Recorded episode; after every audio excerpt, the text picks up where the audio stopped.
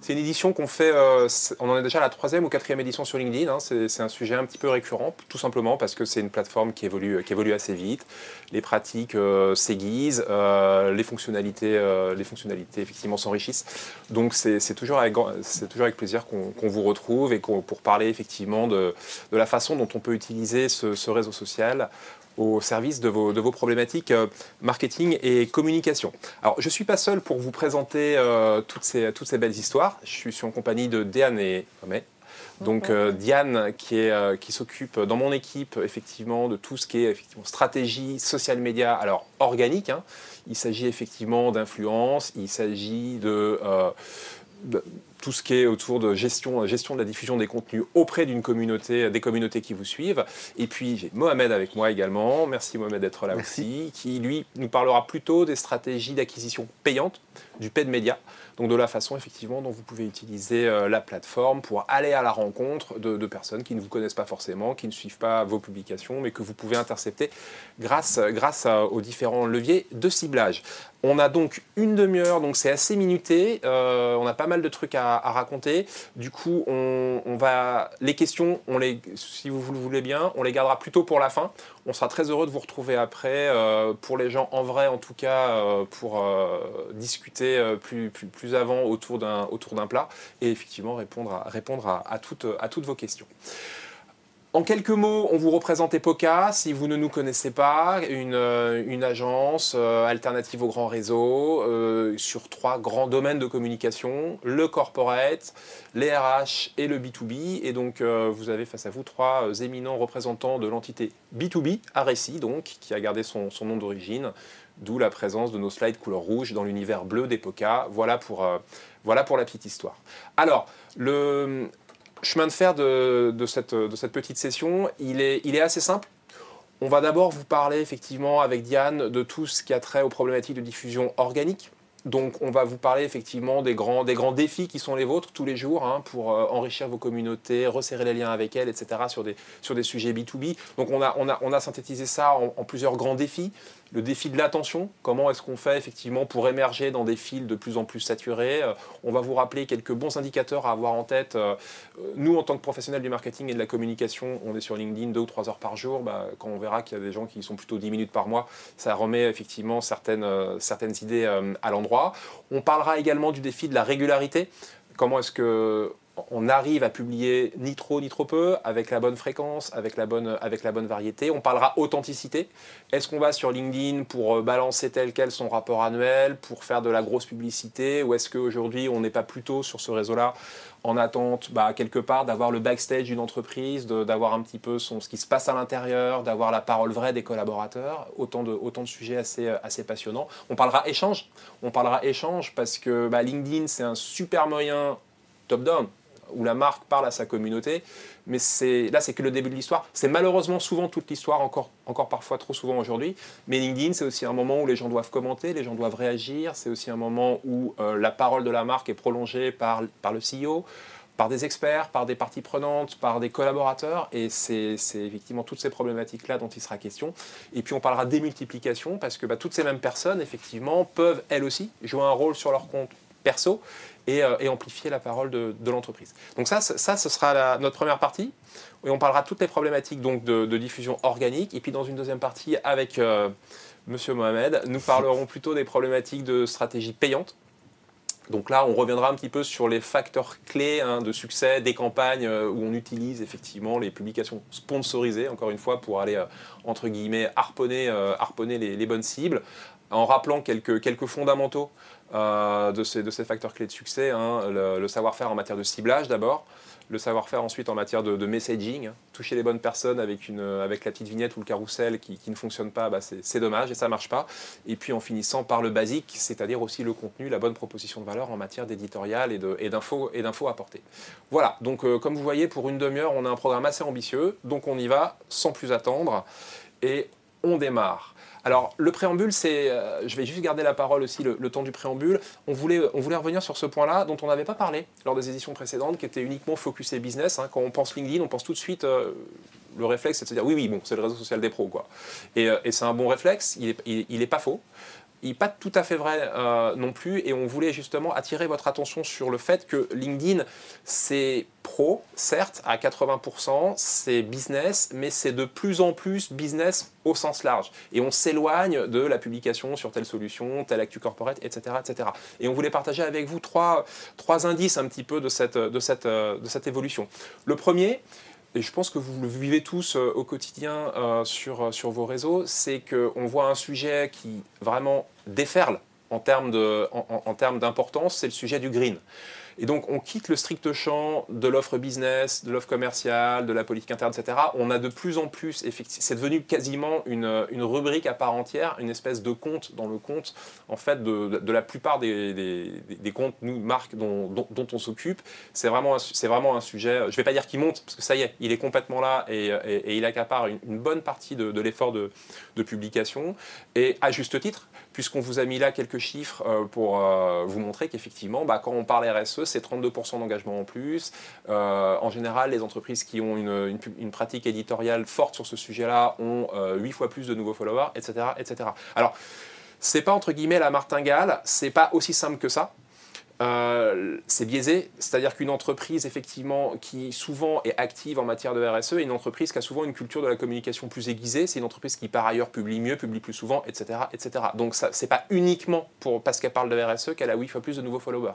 Mais ça fait partie d'un tout et cette, euh, prégnance en fait de, ce, de, ces sujets euh, entre guillemets for good sur, vos réseaux sociaux était un point à souligner. Le deuxième point qui est business au sens large et de plus en plus large, c'est la façon dont aujourd'hui, de plus en plus, ça part d'un compte marque, mais ça interagit avec des comptes perso. Et ça, on y reviendra dans la démultiplication, c'est très important. Je vous ai mis là à l'écran quelques exemples d'un CEO que j'aime bien, qui est assez en avance sur le sujet, euh, eu égard à la taille de son entreprise, c'est le CEO de Volkswagen. Et donc Herbert Diess, euh, c'est quelqu'un qui est très actif euh, vraiment sur son compte LinkedIn, c'est quelqu'un qui le fait interagir vraiment euh, avec le compte de la marque, évidemment, Maison Mère Volkswagen. Vous avez à gauche un exemple qui avait été assez frappant. C'était il y a deux ans, deux ans et demi maintenant, donc c'est pas pas tout jeune. Volkswagen avait réuni des journalistes pour euh, justement évoquer les tournants stratégiques que prenait l'entreprise. Hein. C'était, euh, on avait quand même un des, premiers constructeurs mondiaux qui expliquait qu'il allait devoir se réinventer pour pas se faire tailler des croupières par Tesla. Donc c'était pas une petite info. Et Herbert Diess avait déjà choisi à l'époque le format article sur LinkedIn pour s'adresser à ses publics, plutôt que en complément, en prolongement entre guillemets que la, traditionnelle conférence de presse. C'était déjà assez symptomatique et puis je vous ai mis un exemple un petit peu plus fun à droite. Vous voyez qu'Herbert Diss aujourd'hui, quand euh, il, se félicite d'un bon semestre auprès de ses collaborateurs, auprès de son écosystème, bah, il se filme en train de faire du ski nautique. Euh, c'est peut-être un peu pollué, hein, c'est dans la roue, mais euh, on, a, vraiment une pratique de l'advocacy du, du CEO qui se met en scène et qui vient prolonger, l'éditorial de la marque. Et puis alors, on va, faire, pour finir ce préambule, on va jouer l'exemple jusqu'au bout et on va même quitter le champ du, le champ du business et de plus en plus, on voit LinkedIn interférer avec le champ politique. Trois exemples là aussi assez, assez intéressants.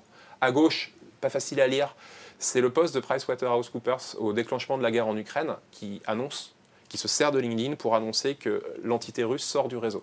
Il casse évidemment les liens capitalistiques avec le, cabinet euh, à Moscou euh, pour les raisons qu'on imagine bien, mais on voit bien que LinkedIn c'est vraiment l'endroit où immédiatement la marque réagit effectivement euh, en, lien, en lien avec l'actualité. On va faire l'exercice, on va le pousser encore un cran au-delà. Le poste que vous voyez au milieu, le, je, pense que vous ne connaissez pas cette personne, euh, il s'appelle Monsieur Alphonse Maïs. Et Alphonse Maïs, c'est pas du tout un, on n'est pas dans le business. Alphonse Maïs, c'est le chef, euh, c'est le chef de l'armée, de terre allemande. C'est le chef de la Bundeswehr. Et pareil, ça c'est assez symptomatique de voir qu'il a choisi LinkedIn. Là, c'est le matin c'est le matin de l'invasion russe en Ukraine. On est toujours sur le thème, sur le thème ukrainien, évidemment. Euh, et euh, il, il, prend la parole sur LinkedIn, pas en presse, pour, pour expliquer que, pour se plaindre du sous-investissement chronique qui a, été, qui a été fait par les politiques en Allemagne depuis des années et des années et qui explique l'état de délabrement assez avancé de l'armée allemande et derrière la, faiblesse, la faiblesse politique européenne, etc. etc.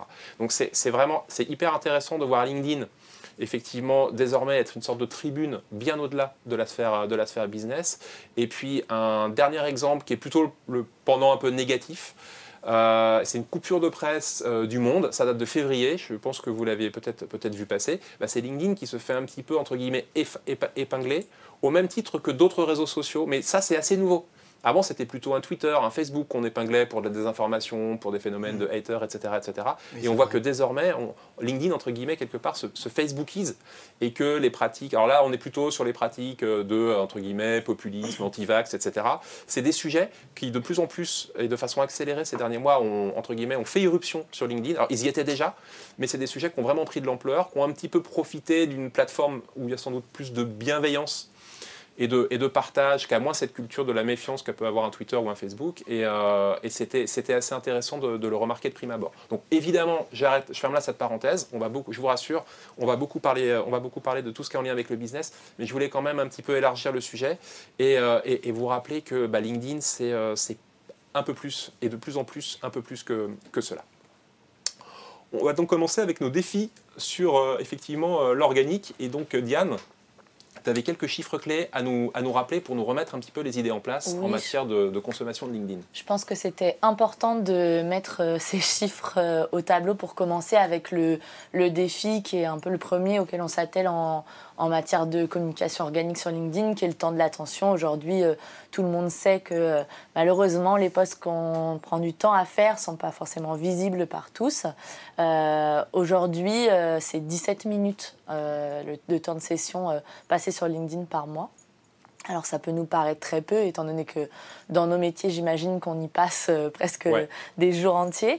Euh, c'est en moyenne, euh, pour un scroll, ça c'est encore plus parlant, 18 à 20 postes. ce qui mène du coup à se dire, ben, poster une seule fois une super information, bah, aujourd'hui c'est quand même un grand risque de ne pas être exposé. c'est aussi le cas du coup illustré à droite de vous montrer qu'aujourd'hui c'est hyper important de pas faire de, de, duplicate content, attention, mais de ce qu'on appelle faire du snack content, de pouvoir euh, poster euh, plusieurs fois ou sous des angles différents des contenus plutôt riches. Là, c'était l'exemple qu'on a réalisé pour euh, NG Solutions. ils souhaitaient, à l'occasion de la journée mondiale du recyclage, se positionner sur un gros contenu web qu'ils avaient publié qui s'appelle le dossier économie circulaire. C'est l'occasion pour eux de faire une dizaine de posts finalement pour être sûr en tout cas de générer du trafic et assez suffisant sur leur site pour déjà faire de la pédagogie sur l'économie circulaire mais aussi mettre en avant leurs actions internes ou leurs actions des clients. Et ça, c'est une bonne pratique euh, aujourd'hui qui rentre petit à petit, mais on voit encore trop souvent euh, le fameux, en effet, euh, dossier de presse, comme tu le disais au début, publié une fois et qui part aux oubliettes. Mono, mono publié. Alors qu'en fait, les gens ne voient votre fil finalement que petit bout par petit bout, c'est d'infimes portions, quelque part, de vos publications qui, qui, rencontrent, qui rencontrent vos publics. Alors, le corollaire de ça, c'est effectivement qu'il faut, il faut, il, va falloir émerger. Mhm. Et donc, euh, émerger, euh, on vous montre là un exemple qu'on aime beaucoup. On trouve, alors c'est pas du tout nous qui l'avons fait, hein, euh, mais on trouve que c'est du, du, super travail. C'est Maersk. Vous voyez un poste d'une entreprise, un des leaders mondiaux de la logistique, sur une offre, peu importe, une offre de shipping. Ça n'a aucune importance ici. Mais ce qui est assez intéressant, c'est le, petit travail qui le petit travail qui a été fait. Ils ont fait une mise en abîme, ils ont fait un faux poste de façon à pouvoir faire que leur personnage déborde du poste. Voilà, donc c'est un petit exemple, euh, ça a l'air de rien, mais il y a quand même beaucoup de créativité, je trouve, pour amener un format, amener une petite histoire, faire qu'il se passe quelque chose à l'écran pour que justement, dans cette guerre de l'attention et au milieu de tout ce, de, ce scroll où, euh, bah, où on, fait la bagarre avec le poste du dessous et le poste du dessus, pour justement euh, être cliqué, être commenté et, et, enfin arriver à, arriver à émerger. Donc la créativité, effectivement, par le format, elle peut prendre aussi, euh, en effet, euh, ben, et ça, ça se remarque beaucoup. Euh, pareil, vous avez dû sûrement voir un peu cette trend. Hein, on parle de, tendance aussi, que ce soit format ou dans les sujets. le traité illustratif qui, revient beaucoup. typiquement, là, on a trouvé aussi un exemple qui saute assez aux yeux dans un fil LinkedIn du groupe Bouygues pour mettre en avant les collaborateurs. ça recroise plein de sujets parce qu'en effet, de un, ça se voit vachement dans le feed, c'est joli, mais aussi euh, ça pousse le partage des collaborateurs. On imagine bien sûr que ces dessins ils vont être partagés ensuite à la personne qui a été mise en avant. Et donc ça, fait, ça crée de l'émulation, que ce soit dans le poste ou même dans le partage de celui-ci dans d'autres films. Donc euh, on a trouvé ça aussi assez intéressant. Voilà, donc retour à des pratiques de type illustration. Euh, je pense aussi mm. aux petits cartoonistes, aux, petits, aux, petits, sketchs qu'on voit, qu'on voit effectivement de, de plus en plus. Alors autre chose, là cette fois-ci c'est plutôt sur du contenu vidéo. Alors on a tous été de confinement, depuis le confinement oblige, gavés, abreuvés de, abreuvé de webinars. Donc euh, effectivement, les bonnes pratiques de base, le replay, le trailer du webinar, etc. etc. On voulait vous montrer l'exemple d'une startup Lucha, une belle startup qui effectivement le, traite plutôt bien. Euh, ils ont fait le petit trailer qui va bien pour annoncer une diffusion effectivement d'un webinar. Donc ce que vous avez à l'écran, c'est le petit extrait d'une minute, une minute trente. Mais ce qui est assez intéressant, c'est l'effort de mise en scène qu'ils ont fait. on est sur un bon vieux Zoom ou, ou Teams, hein, ça, peu importe la plateforme, mais ils l'ont mis dans un espèce de petit décor de façon à, bah voilà, pareil, hein, à, gagner un peu la garde de l'attention et à, se, et à se, se détacher dans le, dans le fil.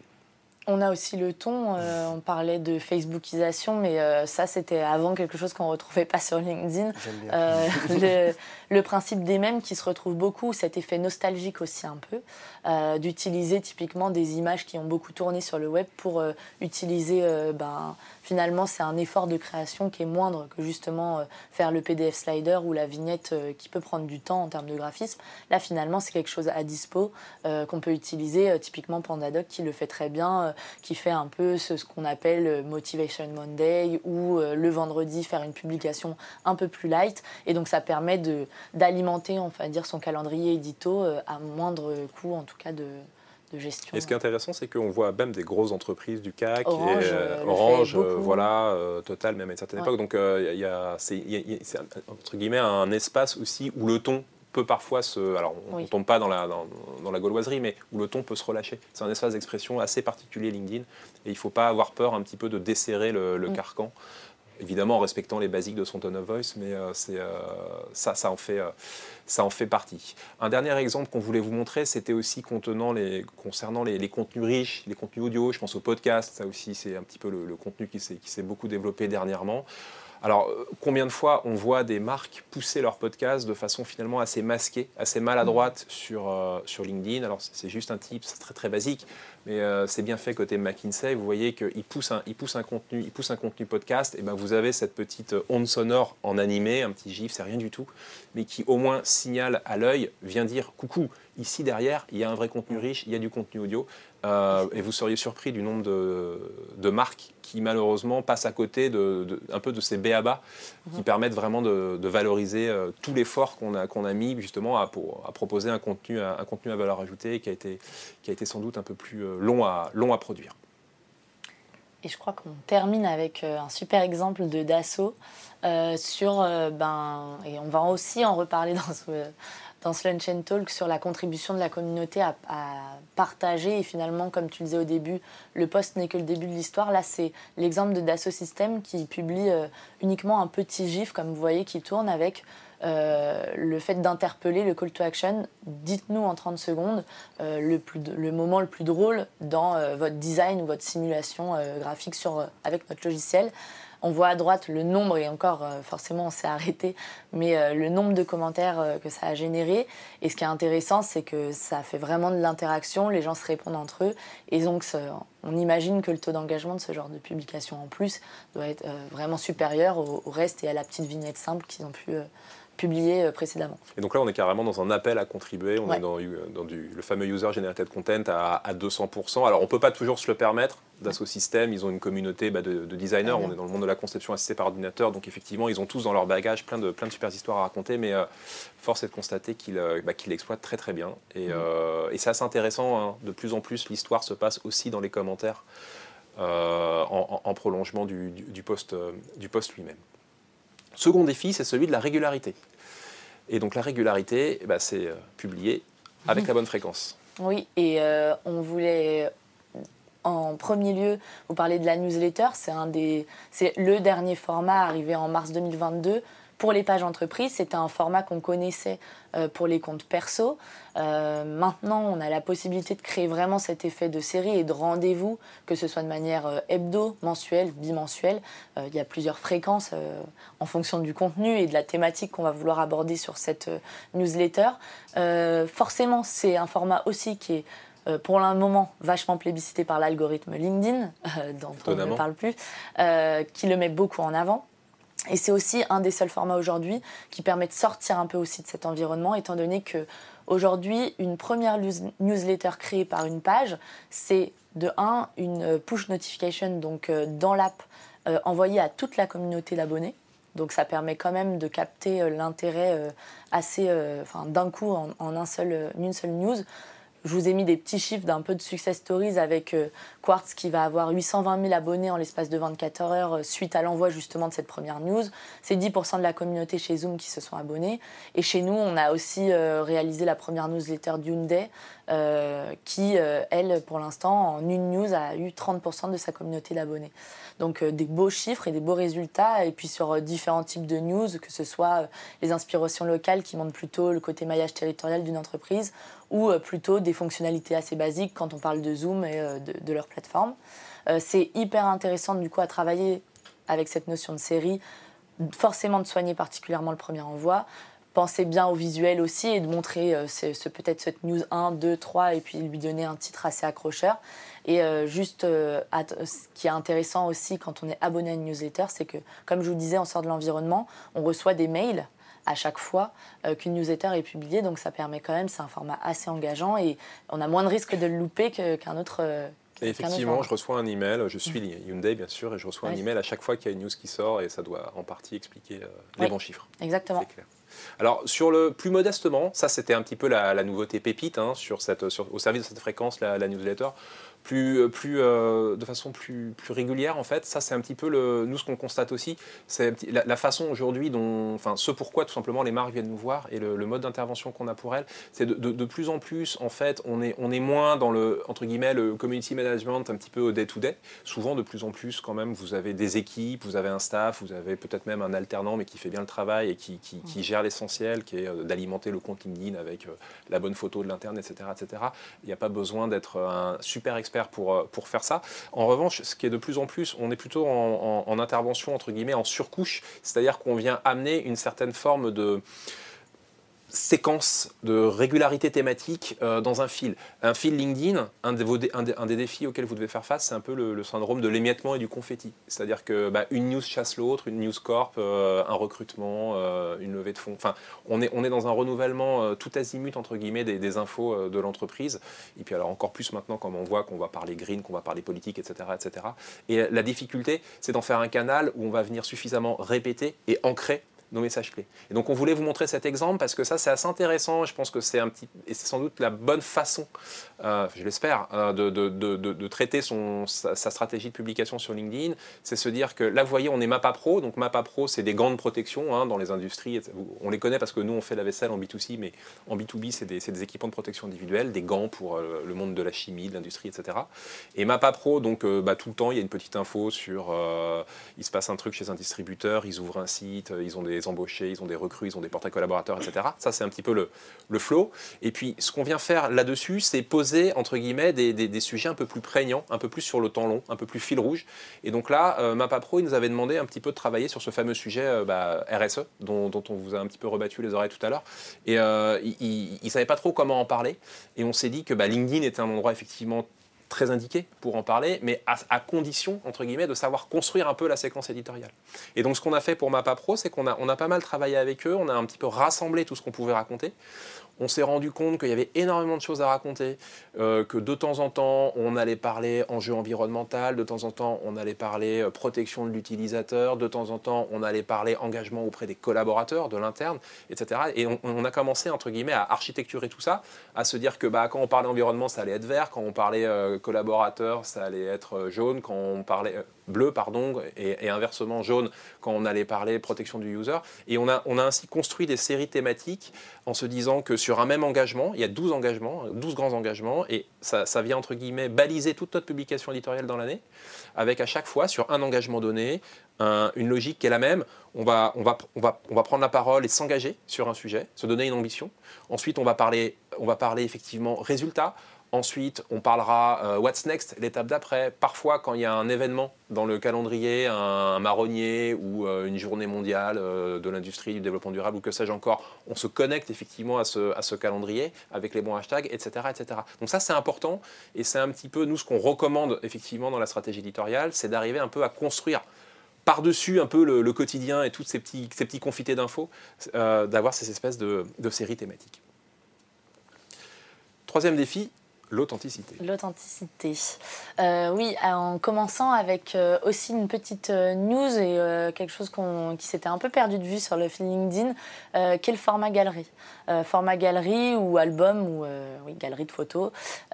C'était un format un peu has-been qui fonctionnait pas même en termes de résultats depuis un certain moment, un des premiers arrivés sur LinkedIn.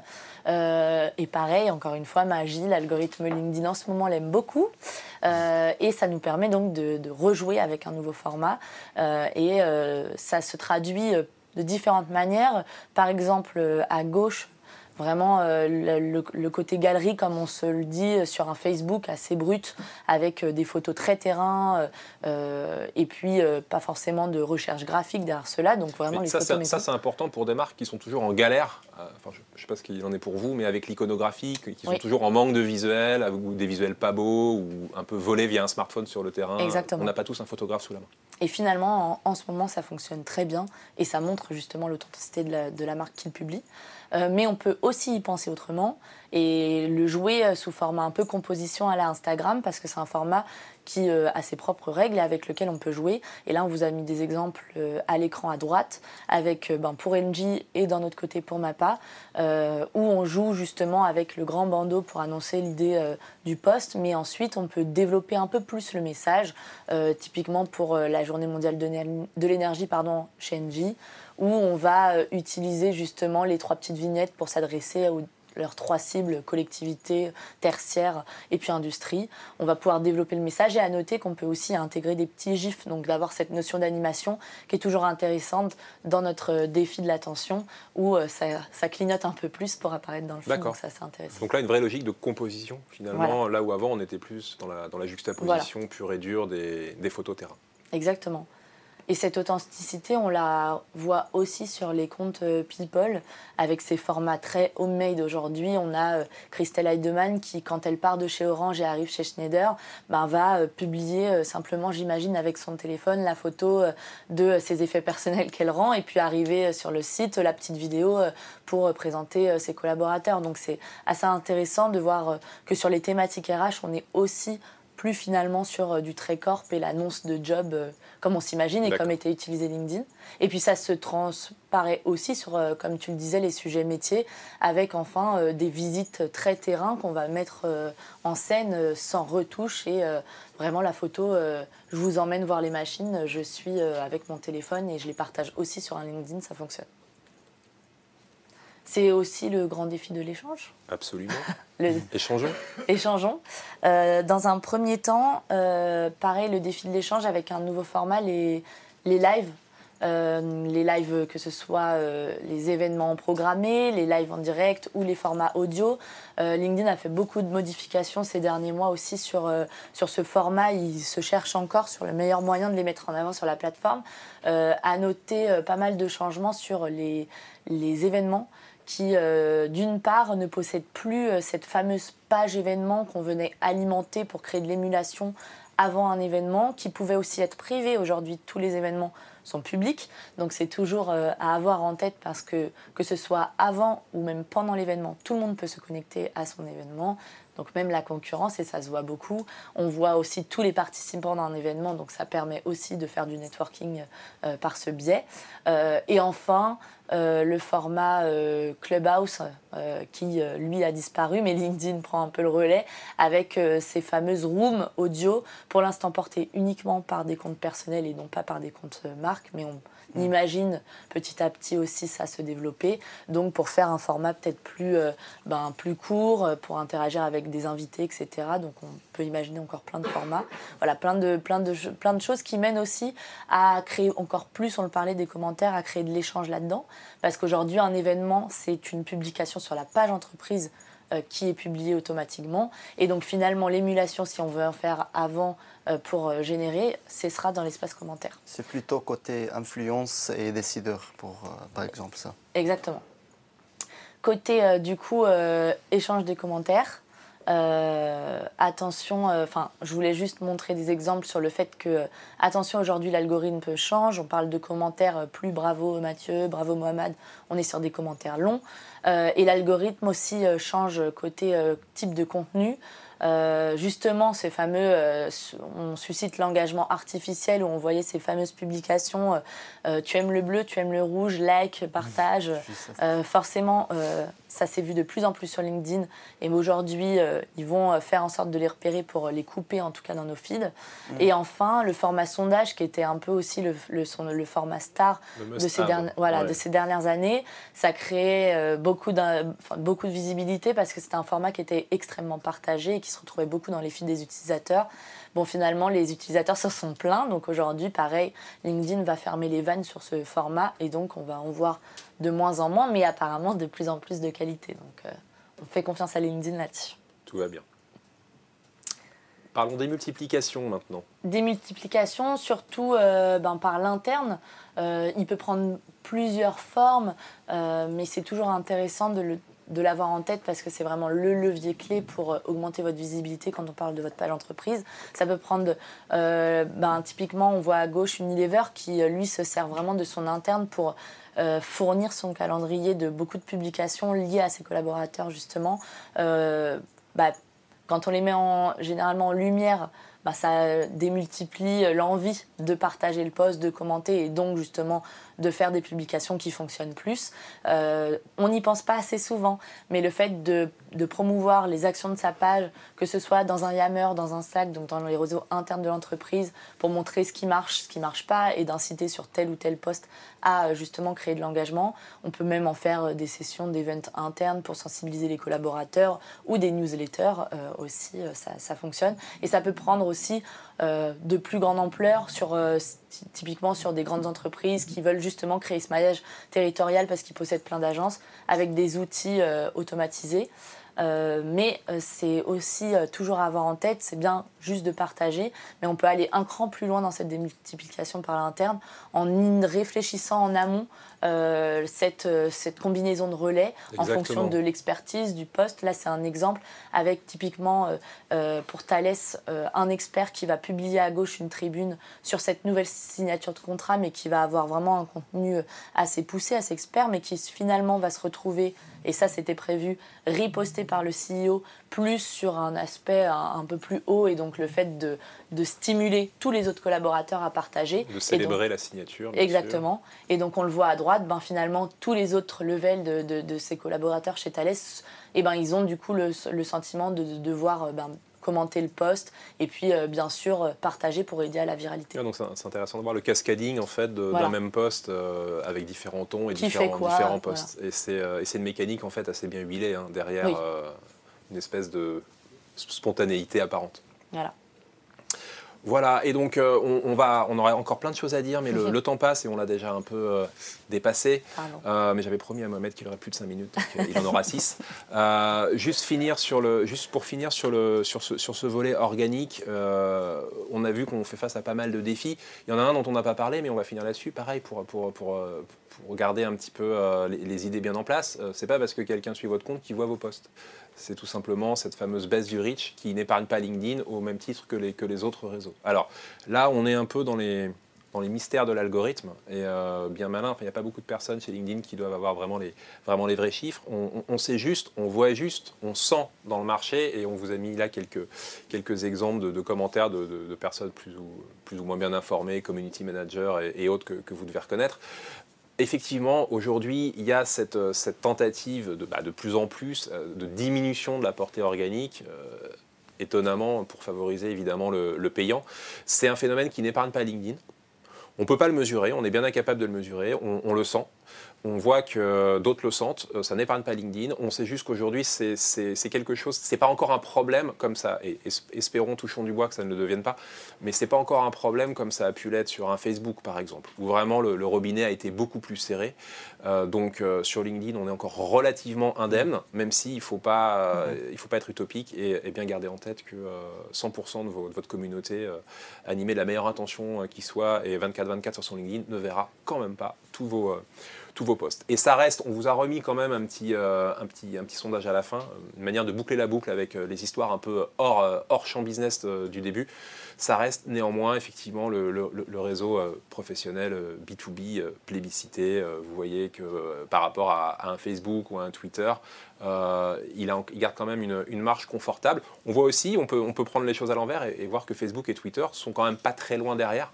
Et c'est vrai que nous, dans nos dispositifs un peu complexes, en général, on est dans le, on hybride et on vient panacher nos, nos dispositifs avec, avec différentes plateformes. Mais bon, on s'arrête là parce que l'organique, ça va bien comme ça. Et on va passer un petit peu au, on va passer un petit peu au, paid media avec Mohamed. La côté paid, oui. Merci pour euh, euh, ce contenu intéressant. C'est toujours lié avec euh, ma partie parce qu'il il faut travailler avec le contenu, les formats, les textes, les messages, aussi dans, la partie paid. Mais ici, c'est plutôt c'est plus délicat parce que la côté paid, c'est pas trop intéressant ou attrayante pour les utilisateurs parce que c'est toujours il y a un côté paid. Donc c'est pour cela il faut avoir des messages plus rapides, plus directs dans le, dans le, dans le paid que l'organique. C'est intrusif par nature. Exactement. Donc, on commence par les best practices, le bon format pour atteindre vos objectifs. Après notre expérience euh, chez MediaDesk, on a remarqué qu'il y a des formats spécifique pour euh, tel objectif, comme la vignette pour les leads. C'est plutôt, c'est plus direct, euh, plus simple. Donc, euh, c'est plus facile à générer des leads avec qu'avec des vidéos, des carousels. Avec la vidéo, c'est plutôt pour introduire une marque, un, un produit, un service, et pour la côté notoriété de la campagne. Donc, c'est au début. Oui. Et pour aussi créer du retargeting.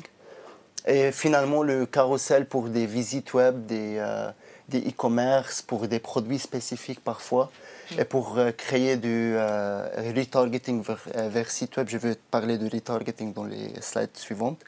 Mais il y a d'autres formats, mais en même temps, ce sont les, les formats principaux avec lesquels on a test. Donc effectivement, il y a des formats privilégiés en fonction mm. de son objectif dans le funnel, awareness, considération, Exactement. conversion. Exactement.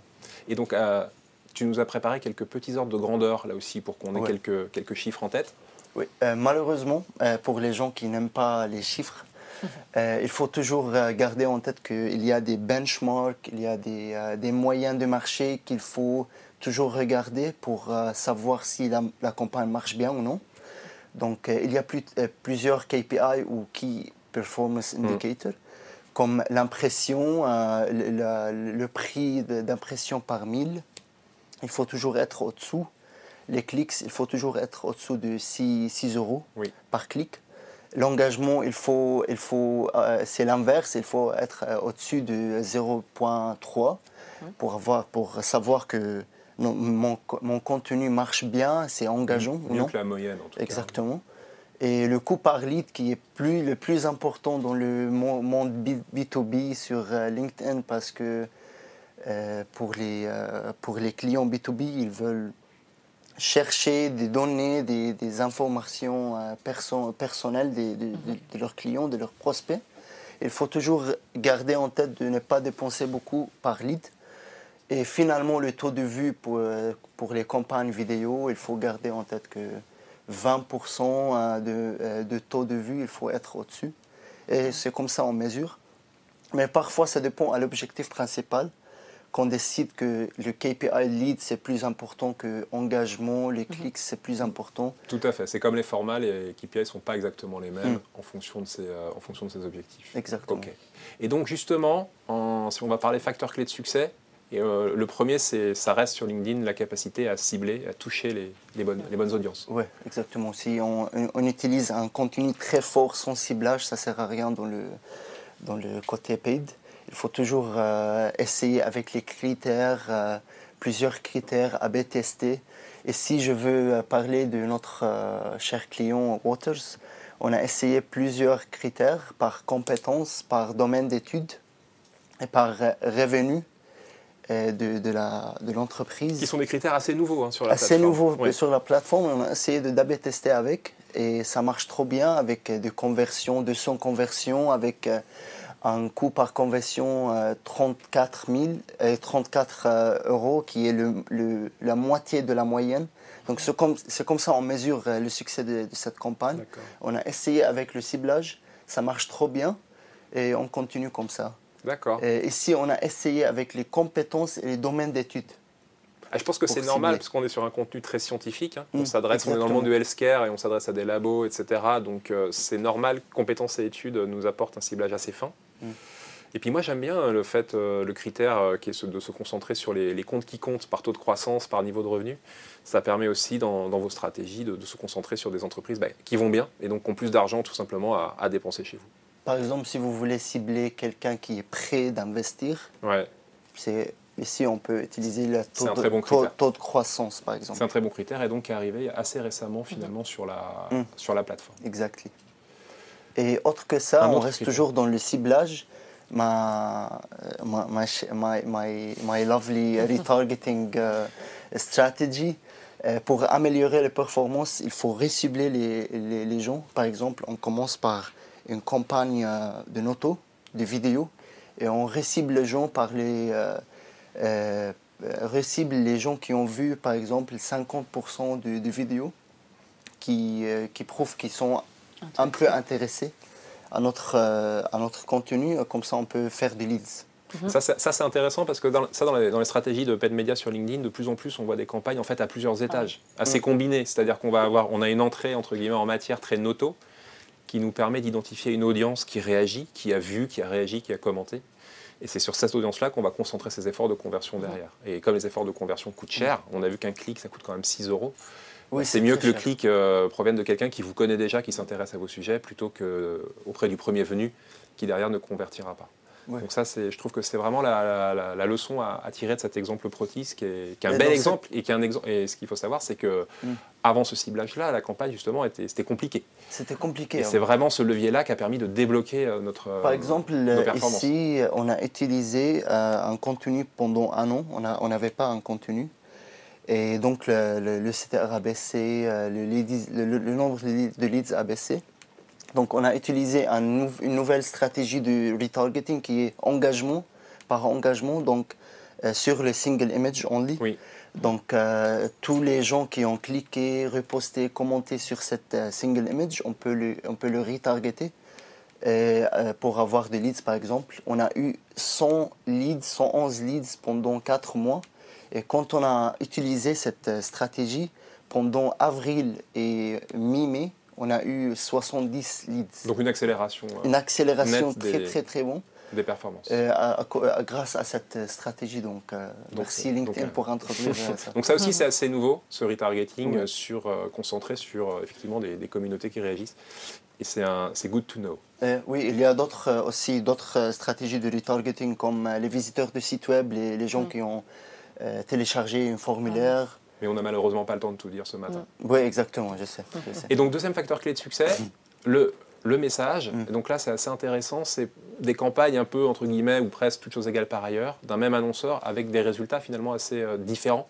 Mm. Tout simplement selon qu'on mette un fond blanc, qu'on mette un fond rouge ou qu'on change l'accroche, etc. etc. Euh, ou essayer de- d'ajouter des, des, mo- des emojis, élargir euh, le texte, être direct, Euh, essayer de- d'utiliser un CTA, call to action direct, euh, ajouter un élément humain, Oui, une AB photo. tester toujours. Tout à fait. Et on a, on- vous avez déjà parlé de euh, créativité de contenu, des messages. Il faut être rapide, euh, direct euh, et attrayant. Et ne pas avoir peur vraiment d'essayer, de D'essayer tester exactement. ouais. avant de- d'engager, on va dire, la, la grosse partie de son budget pour, pour se concentrer sur les formats Parce qui que oui, on dépense d'argent ici. Il faut Tout être rapide. Voilà. Et alors, on va finir par le, le classique. Encore faut-il avoir un contenu euh, quand même intéressant à, à proposer, trouver le bon angle. euh, parce que même si on a une super vignette, super bien ciblée, si on propose un truc inintéressant, bah, ça va pas marcher. Oui, il faut ajouter de, de valeur pour euh, l'audience. Ici, avec Verspiren, on n'a pas beaucoup travaillé sur le, le message ou le ciblage. C'était vraiment simple. Job seniority, job function et taille d'entreprise, c'était On simple. est sur des classiques, Classique. mais on raconte un truc qui intéresse notre cible. Grâce au contenu qui est le livre blanc, euh, le contrôle Ur- URSAF, qui est un sujet moins traité par euh, leurs euh, Leurs concurrents, concurrents, Euh, ça marchait trop bien. On a eu 65 leads pendant un mois avec un coût de lead. je parle toujours des chiffres, mais, c'est important pour mesurer. Pour un coût de lead qui est moitié de la moyenne du marché. Donc grâce au contenu cette fois, on a réussi. Mm. Donc une belle histoire pour ce courtier en assurance vers Spiron. Exact. Donc la petite, euh, la petite conclusion, hein, contenu, euh, message et ciblage. Exactly. Content is king, toujours le contenu, ajouter de valeur, e-book, infographie, parce qu'on travaille avec les décideurs euh, dans les, secteurs B2B, ils n'ont pas beaucoup de temps, donc il faut ajouter toujours de valeur. le message, essayer à tester avec le texte visuel, call to action, il faut être simple, clair. On n'a pas il faut attirer l'attention pendant trois secondes. Donc, clair, ajouter des bénéfices, des, bénéfices, être créatif. Et finalement, avec le ciblage, plus il est défini, plus il est efficace. Et ben voilà, vous savez tout pour réussir euh, vos campagnes, euh, vos campagnes PED. Merci pour votre attention. On a un petit peu euh, dépasser le timing. C'est un euphémisme. J'espère que c'est intéressant, néanmoins, qu'il n'y a pas eu trop de temps mort. Et ben, je vous invite à maintenant euh, partager un plat avec nous et à poser des questions. Ou, euh, et on dit au revoir aussi du live aussi. Et on dit au revoir effectivement aux gens du live qui mangeront tout seuls. Il fallait venir. Merci. Merci, beaucoup. beaucoup. À bientôt.